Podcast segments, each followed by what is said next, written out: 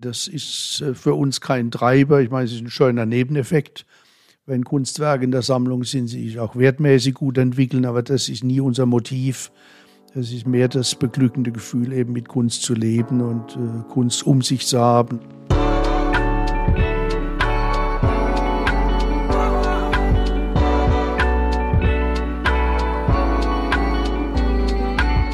Was mit Kunst? Ein Podcast von und mit Johann König.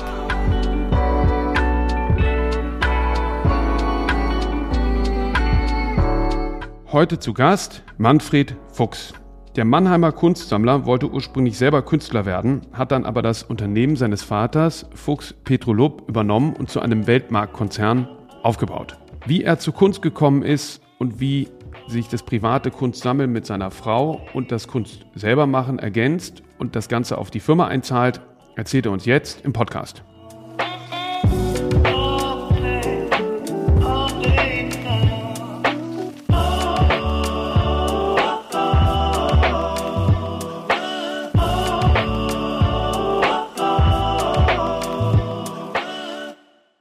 Lieber Herr Fuchs, Sie sind Unternehmer und Kunstsammler. Wie ergänzt sich das? Wie passt das zusammen? Vielleicht erzählen Sie doch mal zum Einstieg, äh, was Ihr Unternehmen macht. Also das Unternehmen ist ein börsennotiertes Familienunternehmen, was mein Vater gegründet hat. 1931, er starb leider sehr jung und früh. Ich hatte dann eine lange Wegstrecke durch den frühen Tod des Vaters, 42 Jahre, die ich das Unternehmen geleitet habe und auch entwickeln konnte. Und nun führt sie in dritter Generation mein Sohn und das ist ein Glücksfall. Wir haben also eine gute Generationenfolge. Es ist ja in manchen Familienunternehmen schwierig mit der Unternehmernachfolge. Bei uns ist das geglückt und das ist natürlich sehr erfreulich. Wir sind, wie gesagt, seit äh, über 35 Jahren börsennotiert, aber die Familie hält die Mehrheit des stimmberechtigten Kapitals, sodass wir stabile, gute Verhältnisse haben und ein zufriedenes Aktionariat.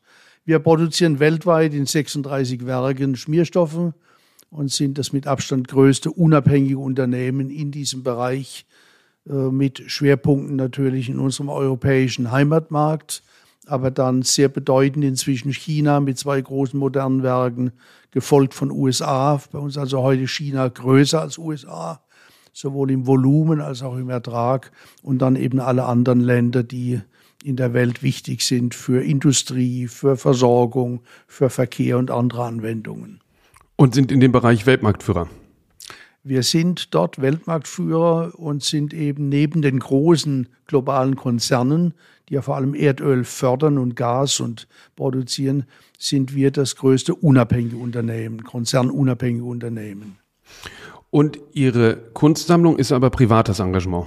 Das ist eine rein private Sammlung, die in frühen Jugendjahren entstanden ist.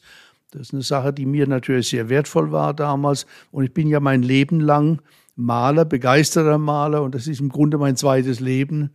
Und das war auch immer eine Quelle der Kraft und der Inspiration. Also ich finde, das ging sehr gut zusammen. Erzählen Sie mal, wie sind Sie zu Kunst gekommen? Also das hört sich so an, als wären Sie über das Kunst selber machen zum Kunstsammeln auch gekommen. Das ist richtig. Äh, die Quellen dieser Liebe zur Kunst sind natürlich zunächst mal wie immer das Elternhaus, dann mein Schwiegervater, der ein großer Sammler war, des deutschen Expressionismus vor allem, dann ein genialer Kunstlehrer im Gymnasium, das war auch wichtig, der uns junge Leute angeregt hat, mit rausnahmen, auch zum Freizeichnen hieß es damals. Wir waren als Natur, haben gemalt. Äh, und auch die Nähe natürlich zur Mannheimer Kunsthalle und alles, was im Umfeld eine Rolle gespielt hat. Und so wurde das zu einer wirklichen Leidenschaft. Interessant, dass Sie das mit dem Kunstlehrer erwähnen. Das war bei mir auch so. Ich bin ja in einem Kunsthaushalt äh, groß geworden, aber der Kunstlehrer hat mir nochmal erlaubt, äh, einen eigenen Blick und eine eigene Sichtweise auf die Kunst zu entwickeln, jenseits des elterlichen äh, Kunstverständnisses, sage ich mal. So war das bei mir auch und ich fand es ganz großartig und das war mir mein Leben lang wertvoll. Aber das heißt, die Unternehmensfamilientradition wurde fortgesetzt von ihrem Vater, aber die Sammlungseinflüsse kamen vom Schwiegervater. Also ihr Vater selber hat nicht gesammelt. Da, doch, er sammelte, aber das war sehr viel bedeutender bei meinem Schwiegervater. äh, der ja auch als Sammler ein interessantes Konzept hatte, denn er hat seine Sammlung immer weiterentwickelt und verbessert. Vielleicht kommen wir zu dem Punkt noch, das fällt mit meiner Frau und mir schwer mit der heutigen Sammlung. Wir trennen uns von nichts. Aber an sich war das ganz klug. Er hat äh, begonnen mal mit badischen Malern des 19. Jahrhunderts. Dann ging es schrittweise zu den großen Namen Hans Thoma, äh, Menzel und äh, Schuch. Und dann kamen die deutschen Impressionisten und dann eben der Schritt zum Expressionismus, vor allem die Künstlergemeinschaft Brücke und auch der Blaue Reiter. Und er hatte die Fähigkeit, sich immer wieder von Bildern zu trennen, um Besseres, Neueres, was ihm dann wichtig war, zu erwerben. Die Fähigkeit habe ich nicht. Fällt Ihnen zu schwer, sich zu trennen? Ja, ich kann mich nicht trennen. Wir haben einmal ein Gemälde von Korinth verkauft und trauern dem noch heute nach. Denn man hat ja mit diesen Kunstwerken noch immer eine emotionale Verbindung. Und es ist dann fort. Es macht einem nicht besonders reich. Und wenn man es behalten hätte, würden wir auch nicht arm geworden sein. Aber es ist einfach weg und kommt immer wieder. Und das war eine Erfahrung, die wir eigentlich ungern machen. Und äh, wir lieben unsere Bilder, wir leben mit ihnen und wollen das lieber so bewahren. Also nicht nur Selbstjustiz durch Fehleinkäufe, sondern auch Selbstjustiz durch Fehlverkäufe. Ja, genau. Und der Sammlungsschwerpunkt bei uns ist ja die Kunst des 20. Jahrhunderts und dann eben die Gegenwartskunst. Und erzählen Sie doch mal, wie war Ihr, was war der erste Kauf? Was war das erste Kunstwerk, was Sie gekauft haben? Ja, das war ein bemerkenswertes Erlebnis in meinen Jugendjahren. Ich war damals 18, 19 Jahre alt es gab ein gutes äh, Haus in Heidelberg, Antiquariat und eben auch Kunsthandel. Und da habe ich von erspartem Geld meine ersten Käufe gemacht. Und ich habe die noch heute. Die sind mir natürlich auch sehr lieb und sehr wichtig. Es war eine handsignierte Farblithografie von Henry Moore. Es war eine der Bibelillustrationen von Chagall. Es war eine, eine grafische Arbeit von Georges Rouault. Also alles Dinge, die damals für unglaublich günstiges Geld erworben werden konnten und die mir aber lieb und wertvoll sind und ihren Platz in meiner Sammlung behalten. Das war der Ausgangspunkt.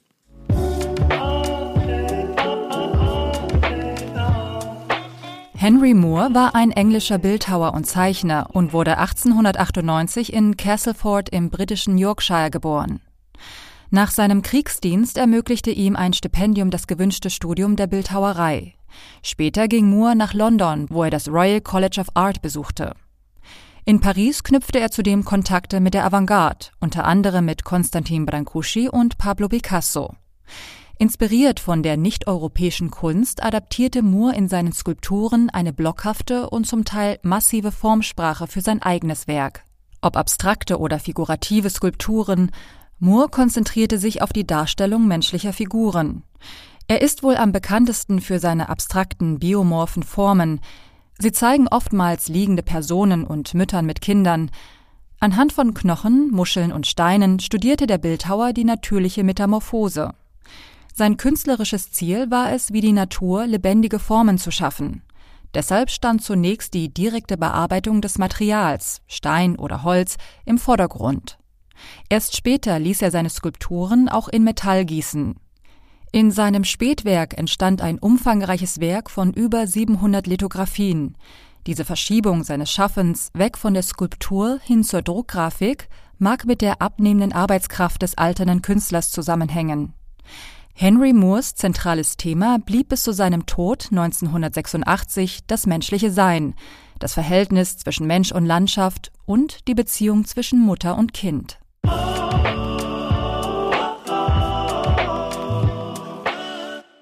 Das ist lustig, weil solche Aussagen wie, wie diese von Ihnen, ähm, und Sie sind ja wirklich ein ernstzunehmender Sammler, äh, der jetzt auch immer mehr in die Gegenwart kommt, haben mich dazu bewogen, äh, König Edition zu starten, weil oft fand ich eben Editionen gar nicht ähm, auch so ein bisschen große Namen für wenig Geld, aber ähm, irgendwann habe ich festgestellt, dass es doch vielen einfach den Eintritt ähm, in den Kunstmarkt erlaubt, weil die zu den größeren Positionen, wie Sie eben sagten, Henry Moore, hatten Sie wahrscheinlich einfach auch schon eine Beziehung, weil man eine Ausstellung gesehen hat, aber ein Original hätte man sich ja nicht leisten können, ne?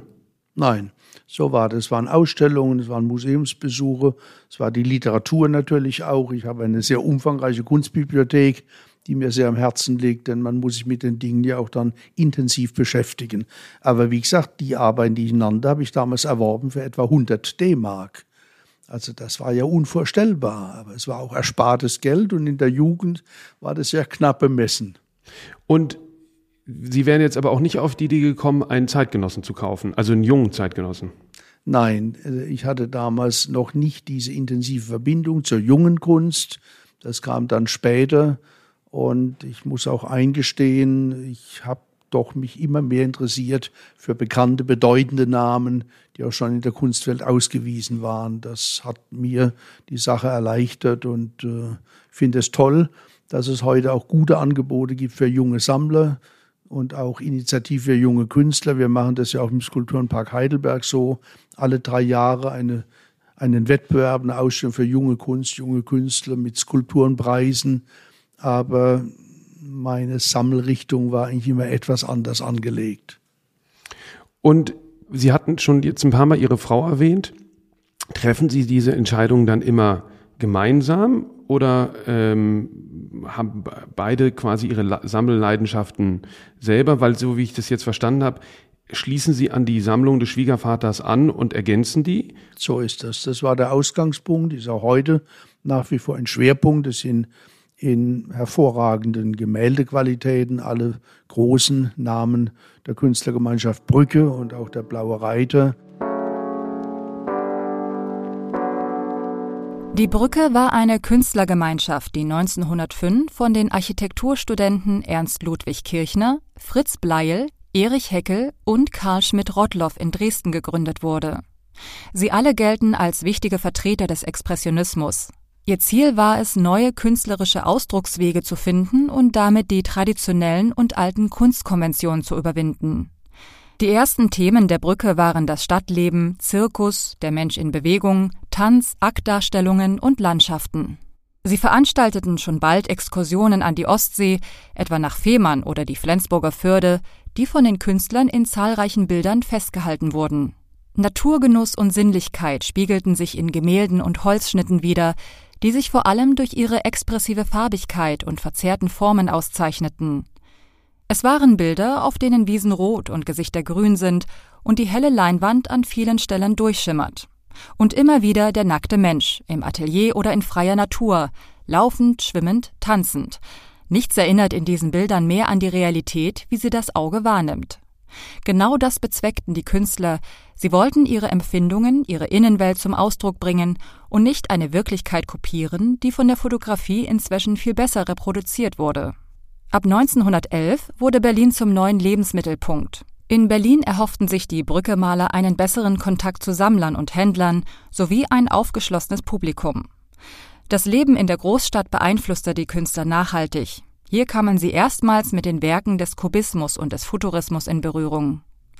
Nach und nach entwickelten sich die Stile und Ausdrücke der einzelnen Brücke-Künstler derart unterschiedlich und ausgeprägt, dass der Verein sich im Mai 1913 auflöste. Im Brücke-Museum in Berlin befindet sich heute die weltweit größte zusammenhängende Sammlung von Werken der Brücke-Künstler. Um 1911 formierte sich in Bayern eine weitere Kunstbewegung, die der Moderne in Deutschland den Weg bereiten und später unter dem Namen Der Blaue Reiter zu Weltruhm gelangen sollte. Künstler wie Franz Marc, Wassily Kandinsky und Paul Klee vereinte in jener Zeit der Wunsch nach Erneuerung der Kunst. Die Gruppe kritisierte den herrschenden Kunstkanon als zu akademisch und elitär, in ihrer Formensprache verabschiedeten sich die Künstler vom Realismus und malten expressiv in kräftigen Farbtönen und zunehmend abstrakt. Ihr Interesse galt der mittelalterlichen, afrikanischen oder ozeanischen Kunst sowie den zeitgemäßen Kunstströmungen, dem Fauvismus und Kubismus. Die Mitglieder verstanden sich als Expressionisten und viele ihrer Werke sind abstrakter als beispielsweise die Werke der Brücke-Künstler. Mit dem Ausbruch des Ersten Weltkrieges 1914 verstreuten sich die Künstler in alle Winde. Die Gruppe Der Blaue Reiter gab es also nur wenige Jahre, aber sie hat die Kunst nachhaltig verändert.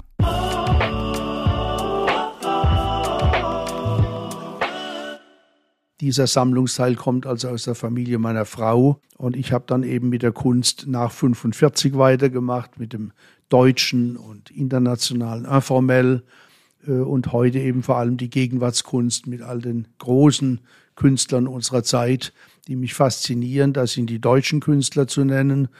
Aber was ich immer außerordentlich bewundert habe und auch zum Teil sammeln konnte, ist der abstrakte Expressionismus aus Amerika, also die späten 50er, dann die 60er und 70er Jahre. Äh, und es ist eben auch immer Skulptur gewesen, die mich begeistert hat und die ich gesammelt habe. Skulptur, die wir teilweise in unserem großen Garten im Freien haben, aber auch im Haus. Und die Entscheidungen, wie laufen die ab? Ja, das sind oft intensive Diskussionen. Äh, ich bespreche das und berate es natürlich intensiv mit meiner Frau. Äh, das ist auch eine Sache, die nicht immer ganz spannungsfrei verläuft, aber eine gute, erprobte Ehe hält das aus. Und ich tröste meine Frau auch immer damit, dass es ja keine Ausgaben in den konsumtiven Bereich äh, ist. Es ist ja wie eine Art Vermögensumschichtung. Äh, ich habe die Möglichkeit, in heute doch größerem Umfang Kunst zu erwerben. Und es gibt ja schlimmere Süchte als diese Leidenschaft. Und zwar Süchte, die eben rein konsumtiv sind oder einfach sinnlos sind. Äh, damit versuche ich meine Frau zu trösten und sie lässt mich das dann auch. Sie lässt mich auch gewähren und ich sage dann auch immer, ich gebe ja mein eigenes Geld aus und es bleibt ja der Familie erhalten, bleibt auch den Kindern erhalten, die sich interessieren dafür. Und so haben wir auch immer zu Lebzeiten schon einmal Kunstwerke unseren Kindern geschenkt. Diese Diskussion kenne ich auch noch vom Anfang meiner Ehe dass die äh, Investition in den Urlaub äh, verglichen wurde mit äh, die Investition in ein Bild. Ja. Aber das Bild bleibt und der Urlaub ist ähm, verlebt. Aber auch wertvoll als Erinnerung und Bereicherung. Also ich habe ja gerade auf meinen Urlaubsreisen auch immer Skizzenbücher dabei, Malbücher. Es sind viele Dinge entstanden, aus denen dann später im Atelier Bilder entstanden sind. Also das sollte man auch nicht kleinschreiben. Das sind ja Eindrücke, die einfach dauerhaft wertvoll sind. Jetzt ist man als Unternehmer zwangsläufig auf eine gewisse Art und Weise auch kompetitiv, muss man ja sein. Also es wird ja Wettbewerber geben äh, und auch selbst Patente laufen irgendwann aus. Ähm, wie ist es für Sie als äh, Maler oder aber auch als Sammler? Ähm, messen Sie sich da an anderen oder hatten Sie auch als, als Künstler Ambitionen, da Karriere zu machen? Das wollte ich ursprünglich mal vor Beginn meines Betriebswirtschaftsstudiums. Als junger Mann war ich in der Bildhauerklasse der Freien Akademie Mannheim, später dann auch in einer Mannheimer Malschule. Das hat also schon eine Rolle gespielt. Und mein Vater hat dann irgendwann gesagt, Bub, du musst was Ordentliches machen. Daraus wurde dieses Betriebswirtschaftsstudium, was mich sehr begeistert hat. Ich habe also da nichts zu bedauern. Äh, es war hochinteressant. Es ist ja auch ein Studium, was hohe Verwertbarkeit ermöglicht im späteren Berufs- und Unternehmerleben. Und die Kunst und das Sammeln und die Liebe zur Kunst und das eigene Malen, das blieb eben immer ein wichtiger Teil meines Lebens. Es waren ein paar schwierige Jahre da, wo es nun zeitlich gar nicht mehr geklappt hat so von Anfang der 60er Jahre bis in die 70er Jahre rein. Aber seit dieser Zeit war das dann immer ein wichtiger Teil. Im jetzigen Lebensabschnitt natürlich noch sehr viel mehr, denn heute habe ich mehr Freiräume und kann die auch nutzen. Äh, erzählen Sie mal, wo, wo verorten Sie Ihre Kunst? Ist die, in, in welcher Schule ist die anzusehen?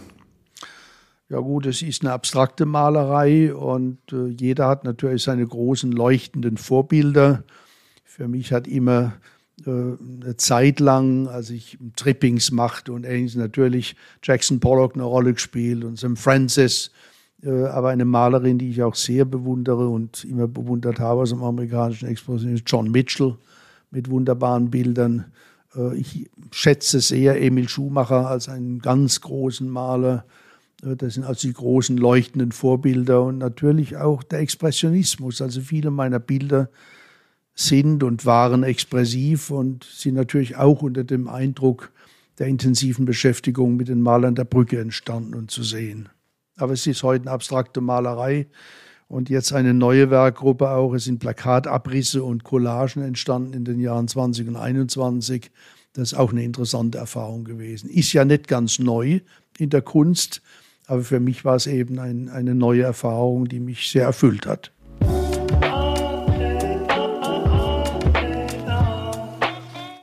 Joan Mitchell, geboren 1925 in Chicago, war eine US-amerikanische Malerin und Grafikerin.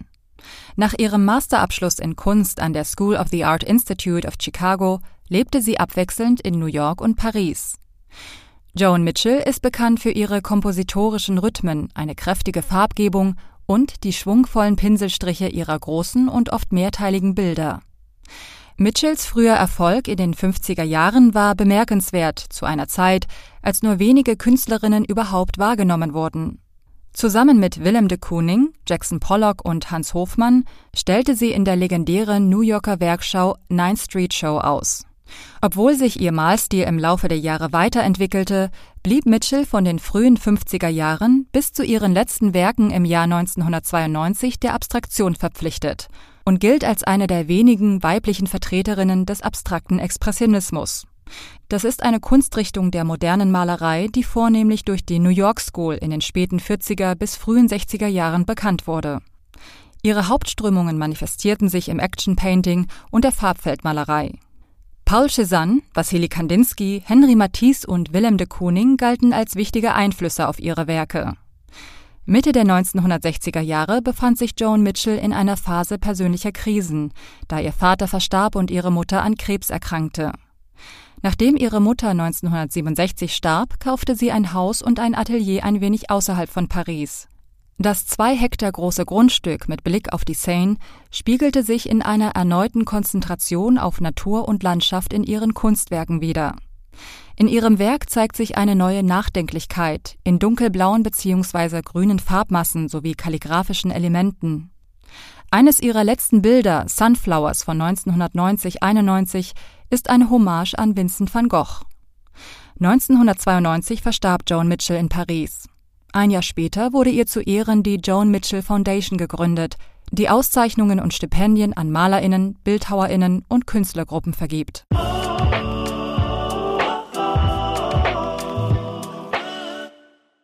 Ihr John Mitchell-Gemälde durfte ich bewundern, als ich Sie in Mannheim besucht habe. Vielleicht anhand dessen erzählen Sie doch mal, wie es zu so einem Erwerb kommt, wann man den, wann identifiziert man äh, diese Lücke oder äh, ist es eine Gelegenheit?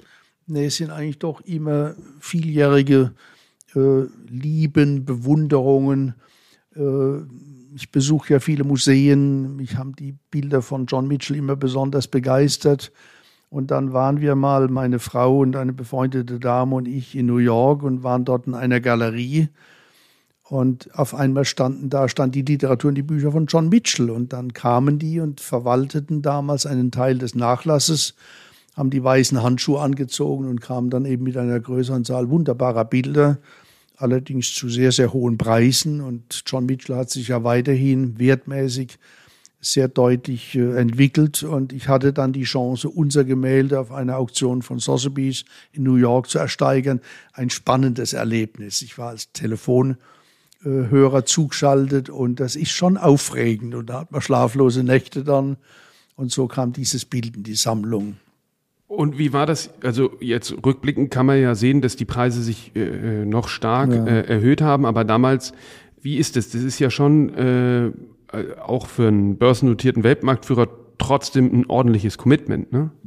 Das ist wahr, aber nochmal, es ist ja eine rein private Leidenschaft und eine private Sammlung, aber natürlich erlaubt mir, erlaubt mir die Kapitalerträge aus dem Unternehmen auch im privaten persönlichen Bereich derartige Anschaffungen äh, das ist wahr.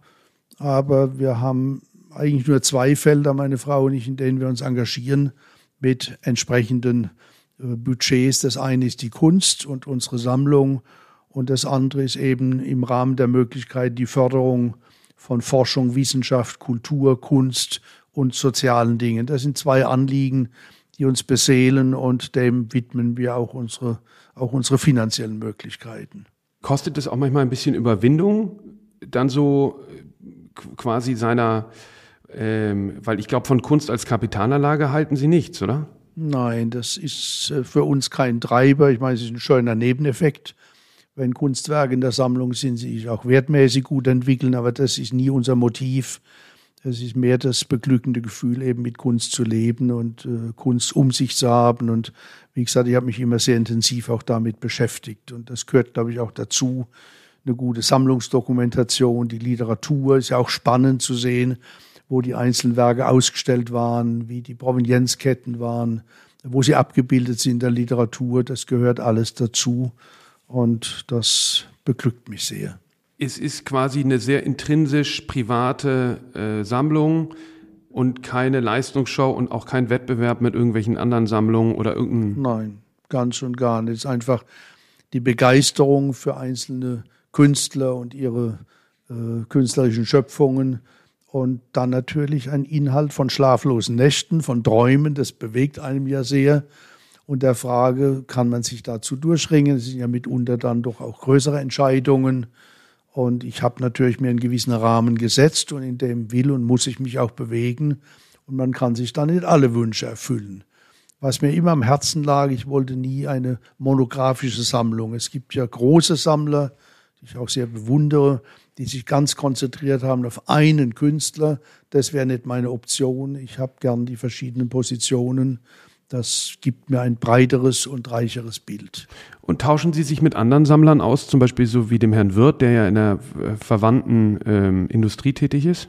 Ja, also ich kenne Herrn Wirth persönlich und schätze ihn sehr und bewundere ihn auch. Aber ein Sammler, mit dem ich eng verbunden war, war Hans Grote, mhm. der sich ja ganz irgendwann konzentriert auf Anselm Kiefer und eine unglaubliche Sammlung zusammengetragen hat. Und wir haben ja das Glück, dass ein Großteil seiner Sammlung der Kunsthalle Mannheim anvertraut hat. Ich habe damals die Verhandlungen auch mit ihm zu führen gehabt als Vorsitzender der Kunsthalle, der Stiftung Kunsthalle Mannheim. Es war eine beeindruckende Persönlichkeit. Er hat also das Konzept einer monografischen Sammlung verfolgt. Das wäre nicht mein Konzept. An der Stelle würde ich ähm, ganz gern nochmal über bürgerliches Engagement sprechen, was finde ich ja fast in, in der Kunsthalle Mannheim ein bisschen in der öffentlichen Wahrnehmung kurz kommt.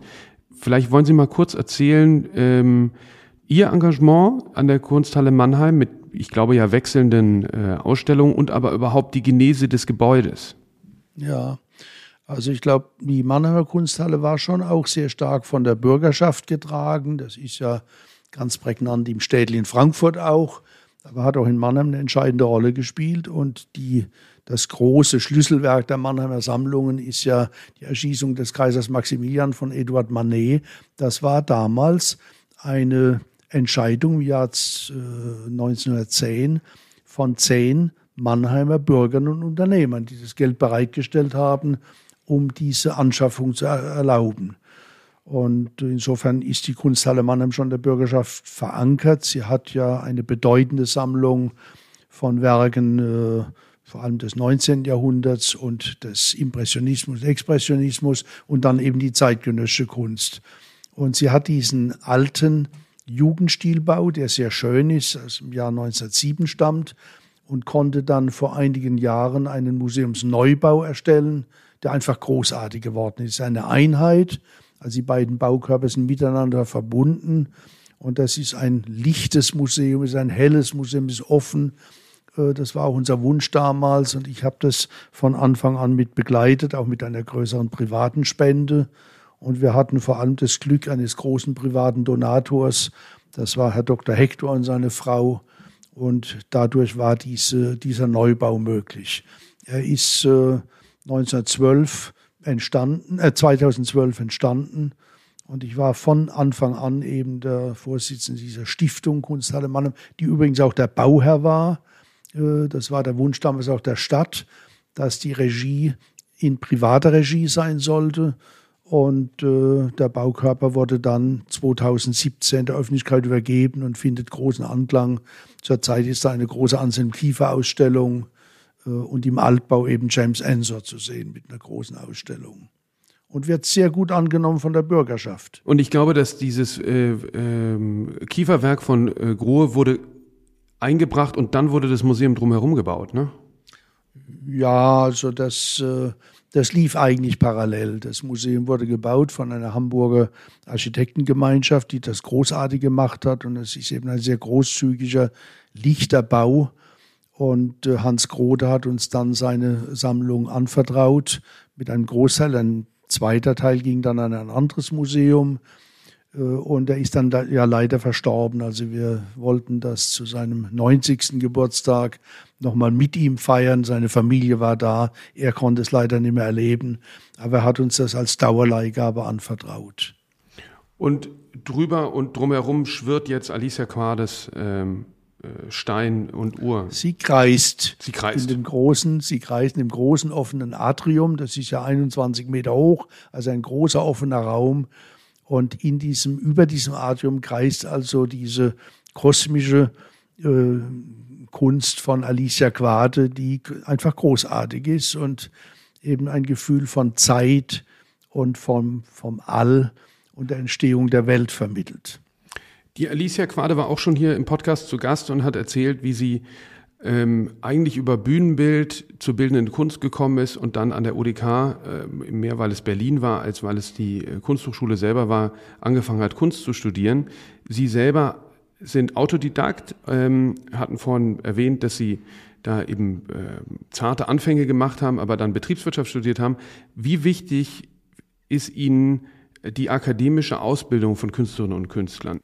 Also ich glaube schon, dass das wertvoll ist als Grundlage für die künstlerische Ausbildung. Ich habe immer bewundert die großen akademischen Lehrer an den Kunstakademien, die ja ihren Künstlern, ihren Jungen, ihren Schülern, Meisterschülern auch Raum lassen für die freie Entfaltung. Denn ich habe mir früher immer vorgestellt, dass man unwillkürlich auch das Werk seiner Schüler beeinflusst. Aber ich habe dann gesehen und bemerkt, dass dort viel Freiraum besteht und daraus ganz unterschiedliche Talente sich entwickeln. Ich halte es schon für sehr wichtig. Mhm. Wie wichtig ist Ihnen der persönliche Kontakt auch zu Künstlerinnen und Künstlern, die Sie sammeln? Da ist mir außerordentlich wichtig, weil es natürlich einen viel besseren Zugang gibt zu dem Werk der Künstler. Und äh, meine Frau und ich sind glücklich, dass wir viele der großen, heute lebenden zeitgenössischen Künstler persönlich kennen und das war immer eine sehr interessante und inspirierende Erfahrung. Das liegt mir also sehr am Herzen. Und da bin ich auch den Galeristen, auch Ihnen dankbar. Sie haben uns ja einige dieser Kontakte ermöglicht. Und das ist eben der Vorteil, wenn man ein Vertrauensverhältnis hat mit einer guten Galerie, die die Künstler fördert, präsentiert und einem auch Gespräche dann vermittelt und Atelierbesuche ermöglicht. Das ist ganz großartig. Und folgen Sie auch manchmal den Empfehlungen von Künstlerinnen und Künstlern, also dass die sich untereinander irgendwie ähm, empfehlen zum Atelierbesuch oder wo, dass der Künstler sagt, äh, du brauchst das noch in deiner Sammlung und dass man das dann verfolgt? Ja, das tue ich durchaus und äh, es sind ja auch dann wirklich fundierte Ratschläge, die vom Künstler, der Künstlerin selbst kommen. Und das gibt natürlich der Anschaffung und dem Ankauf einen ganz besonderen Wert. Also gern. Ich würde auch gerne noch über das Leben mit der Kunst sprechen. Ähm, es ist, glaube ich, jetzt sehr klar geworden, dass es eine sehr persönliche äh, Sammlung ist, die ähm, zwar klare Bereiche hat, aber dass es stark darum geht, äh, mit der Kunst einfach auch das Leben zu verbringen. Wie organisieren Sie das? Also wir sind natürlich, ich bin mein Leben lang beruflich natürlich weltweit gereist und wir sind auch jetzt gerne immer mal auf Urlauben und äh, und schätzen das sehr. Aber wir sind auch gerne zu Hause und haben eben das Glück, dass wir den Großteil der Sammlung bei uns zu Hause haben, soweit die Arbeiten nicht auch im Unternehmen aufgehängt werden oder bei unseren Kindern sind. Und da leben wir eben mit der Kunst und äh, haben auch immer die interessante Erfahrung, wenn wir Leihgaben rausgeben an Museen, dass man dann umhängt und auf einmal Bilder auch in einem ganz anderen Kontext, in anderem Licht sieht, in anderen Umständen. Auch das ist eine interessante Erfahrung und äh, auch die Skulpturen draußen im Freiland, in dem relativ großen äh, Garten, sind natürlich sehr schön zu sehen in allen Jahreszeiten und äh, insofern leben wir also intensiv mit der Kunst. Wir sitzen da auch und betrachten das und unterhalten uns darüber. Aber Sie haben sich ja gegen ein Privatmuseum, sage ich mal, entschieden, aber quasi eine Art Kunstanbau äh, geschaffen, der Kunst genug Platz gibt, aber trotzdem das private Leben, äh, Durchleben erlaubt. Ne? So haben wir das gemacht. Wir haben im Jahr 2013 ein Nachbargrundstück erwerben können, haben da einen Anbau gemacht, der im Wesen der Kunst gewidmet ist, den Bildern, den Skulpturen und auch meiner umfangreichen Kunstbibliothek. Das Ventil hat es also gebraucht. Und Ihre eigene Kunst hängt aber nicht? Nein, die hängt nicht zu Hause, die hängt hier im Unternehmen äh, in Sitzungsräumen, in Korridoren, in Hallen und so weiter äh, zu Hause. Das ist unsere Sammlung vorbehalten. Mhm. Aber es ist auch ganz interessant, es wird gern gesehen von den Belegschaften und auch den Besuchern. Es gibt doch den Bürohäusern und Verwaltungsgebäuden einen ganz besonderen Charakter. Man stößt überall auf Kunst und äh, wie gesagt, die Mitarbeiter haben das sehr gern. Und Sie mischen in dem, im Unternehmen Ihre Kunst und die Sammlung? Auch das. Mhm. Also Dinge, die nicht ganz so herausragend sind und nicht ganz so teuer sind, die hänge ich auch gerne im Unternehmen auf, sodass es eine Mischung ist, die sich auch gut ergänzt. Mhm, mhm. Und die Gewichtung interessiert mich. Ist das 50-50 äh, oder ähm, wie, wie also viel Platz nimmt ihr? Im Unternehmen und in den verschiedenen Verwaltungsgebäuden hängen mehr Füchse als andere Künstler. Aber wie gesagt, äh, beides spielt seine Rolle und beides wird sehr geschätzt und manche Führungskräfte und Mitarbeiter wählen sich auch selbst was aus und haben den Wunsch, sie würden gern dieses oder jenes Bild in ihrem Büro sehen. Das ist ja großartig, das muss ich mir das nächste Mal unbedingt anschauen. Das heißt, dann sind das ja auch äh, Fuchswerke äh, der letzten 20, 30 Jahre. Ja, ich würde sagen, der letzten 10, 15, 20 Jahre vor allem. Aber dann haben Sie wieder das intensiviert, weil Sie mehr Zeit hatten? Nee, ich habe wieder intensiviert seit den 70er Jahren und ich habe einiges auch noch aus den späten 50er und frühen 60er Jahren. Das bewahre ich zu Hause in meinen Depoträumen auf. Ich habe im Untergeschoss umfangreiche Depoträume, da habe ich diese älteren Dinge, die würde ich also hier nicht mehr aufhängen, die waren zu sehen vor zwei Jahren bei einer großen Retrospektive im Mannheimer Kunstverein, bei der ich eben mal alte, frühe Arbeiten zeigte und dann auch zeitgenössische Arbeiten. Ah, interessant. Sie stellen also auch richtig in Institutionen aus. Das mache ich alle anderthalb bis zwei Jahre an unterschiedlichen Stellen. Das sind dann immer Einzelausstellungen und zwar immer Benefizausstellungen, deren Erlös, Spendenerlös äh, einer oder mehreren äh, gemeinnützigen Kultureinrichtungen dient. Das Modell ist immer das gleiche. Ich verschenke die Bilder, die sind auch äh, äh durchaus perfekt gerahmt und, und präsentiert. Und äh, die äh, Schenkung ist dann verbunden mit einer Spendenbitte.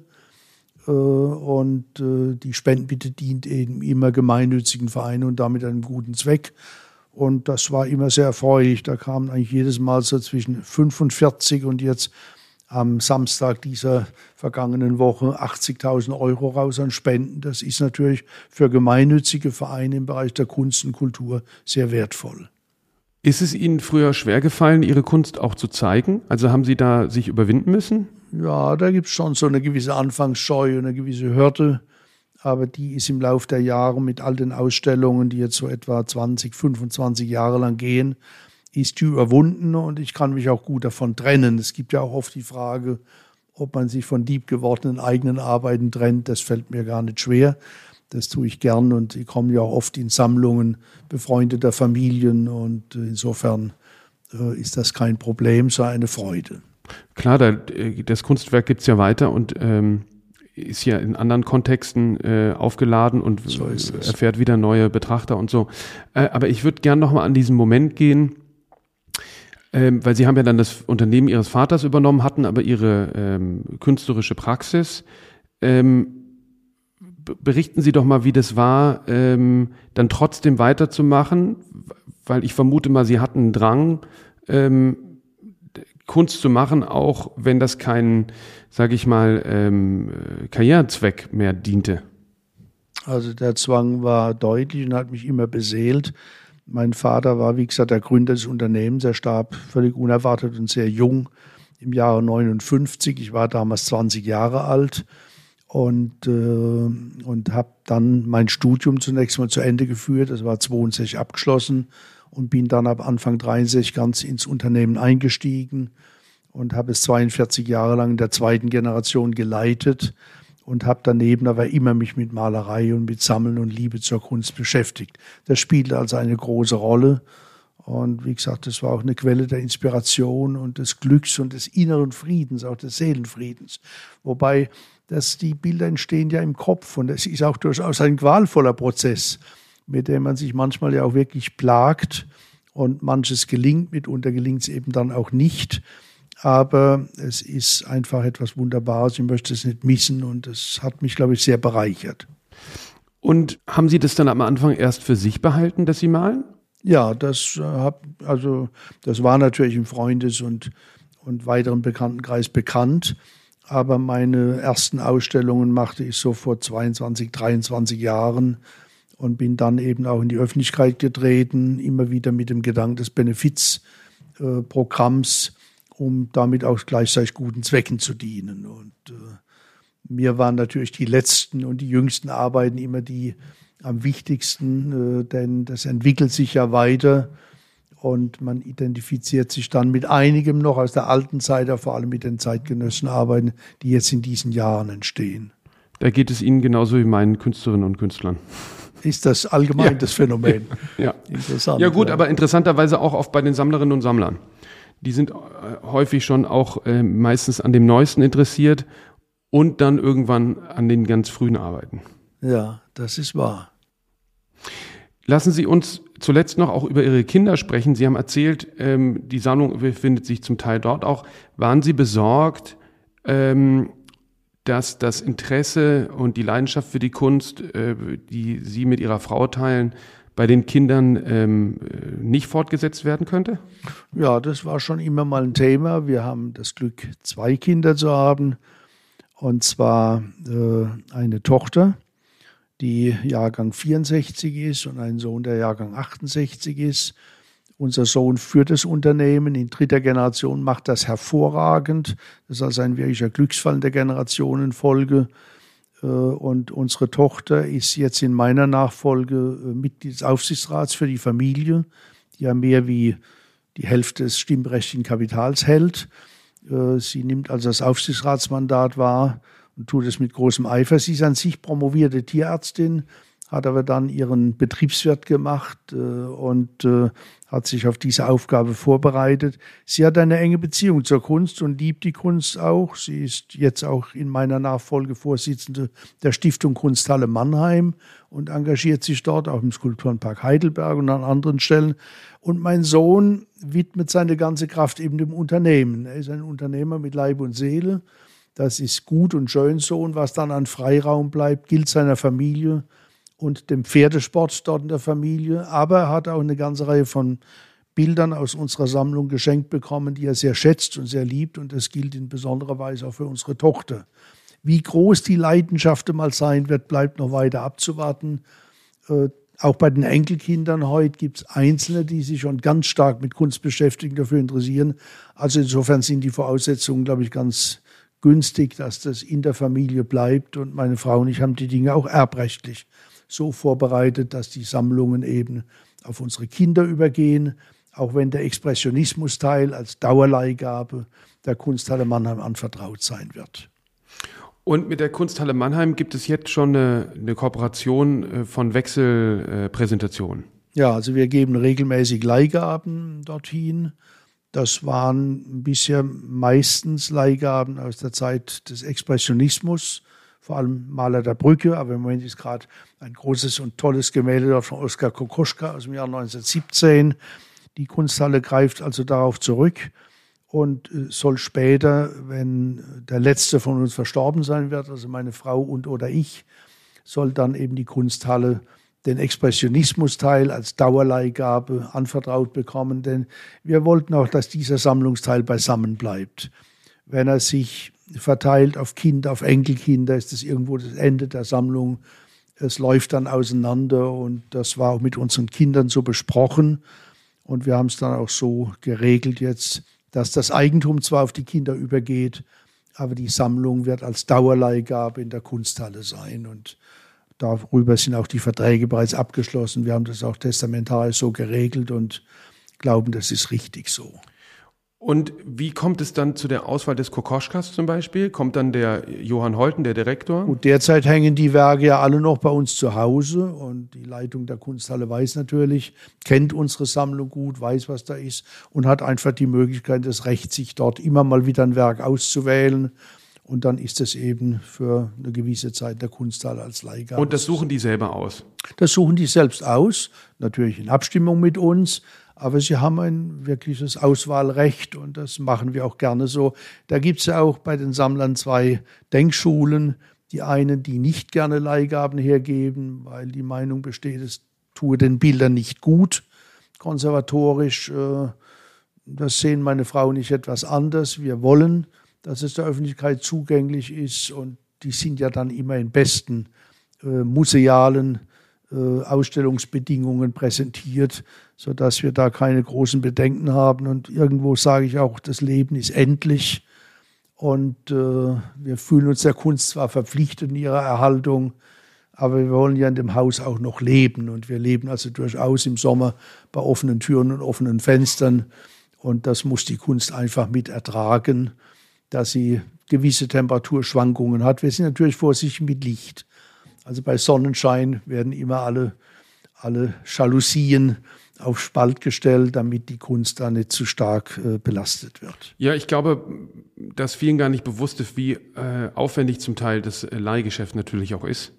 Weil man muss da sein, es muss abgeholt werden, man muss Condition Reports machen und solche Sachen. Das ist so. Und ich würde auch sagen, also es wissen ja alle Sammler sowieso aus eigener Erfahrung, eine Sammlung ist auch mit Kosten verbunden, nämlich die konservatorische Betreuung, äh, ein gutes, ein gutes Rahmen ist auch wichtig. Es muss auch mal ein Bild gereinigt werden, ist auch da und dort mal was zu restaurieren. Dann ist natürlich eine gute Kunstversicherung wichtig, ist ja auch bei den Werten, um die es da geht, durchaus ein Budgetposten von erheblichem Ausmaß und, äh, und dann gehört eben die ganze Literatur dazu und das Ausleihen ist zwar dann immer Sache des Ausleihers, der ist ja dann seinerseits von Nagel zu Nagel versichert, aber ja, da werden Verträge abgeschlossen und äh, das ist auch alles eine gewisse Administration. Aber für Kaufleute ist das ja ein geübtes mhm. Feld. Zuletzt vielleicht noch ein bisschen Ausblick. Was, was beschäftigt Sie und Ihre Frau aktuell? Was sind die äh, Themenbereiche? Was sind die künstlerischen Positionen, mit denen Sie sich im Moment beschäftigen? Ohne zu viel zu ver verraten. Also die letzten Ankäufe waren die bereits erwähnten, Picasso, Willem de Kroning und eine wunderbare große Freilandskulptur von Norbert Kricke aus dem Jahr 61. Äh, meine weiteren Träume gehen in Richtung eines großen Gemäldes von Gerhard Richter. Ich habe ein, ein Gemälde von ihm aus der guten Zeit seiner abstrakten Malerei, also 1985, 86, aber jetzt geht es nochmal eventuell um ein großformatiges Bild aber ich bin natürlich auch von vielen anderen Künstlern sehr beeindruckt und hoffe, das eine oder andere der Sammlung noch hinzufügen zu können. Wir haben durch Ihre Beratung und Unterstützung ja vor allem im Bereich der zeitgenössischen jüngeren Künstler großartige Kunstwerke erwerben können. Aber das heißt, aktuell sind quasi die großen Ziele ähm, liegen nicht in der jüngeren Gegenwart, sondern in der ähm, in der schon etwas etablierten Gegenwart. Genau, ja. Ja, ja. Sind das dann richtig äh, Lücken, wo man dann das Gefühl hat, okay, das fehlt noch? Ja, das sind schon Lücken, wo man einfach meint, man sollte die Sammlung an der Stelle noch ergänzen und, äh, und ausbauen. Und das liegt mir durchaus am Herzen. Das ist ja das Tolle am Sammeln, dass man nie fertig ist. Das ist wirklich wahr. Das stimmt, ja. Und wie gesagt, es bereitet auch manche schlaflose Nacht. Ja. Denn es geht ja mit einem ins Bett und man beschäftigt sich damit intensiv. Es bleibt spannend. Vielen Dank, Herr Fuchs. Herr König, ich danke Ihnen sehr und freue mich auf vieles weitere. Vielen Dank.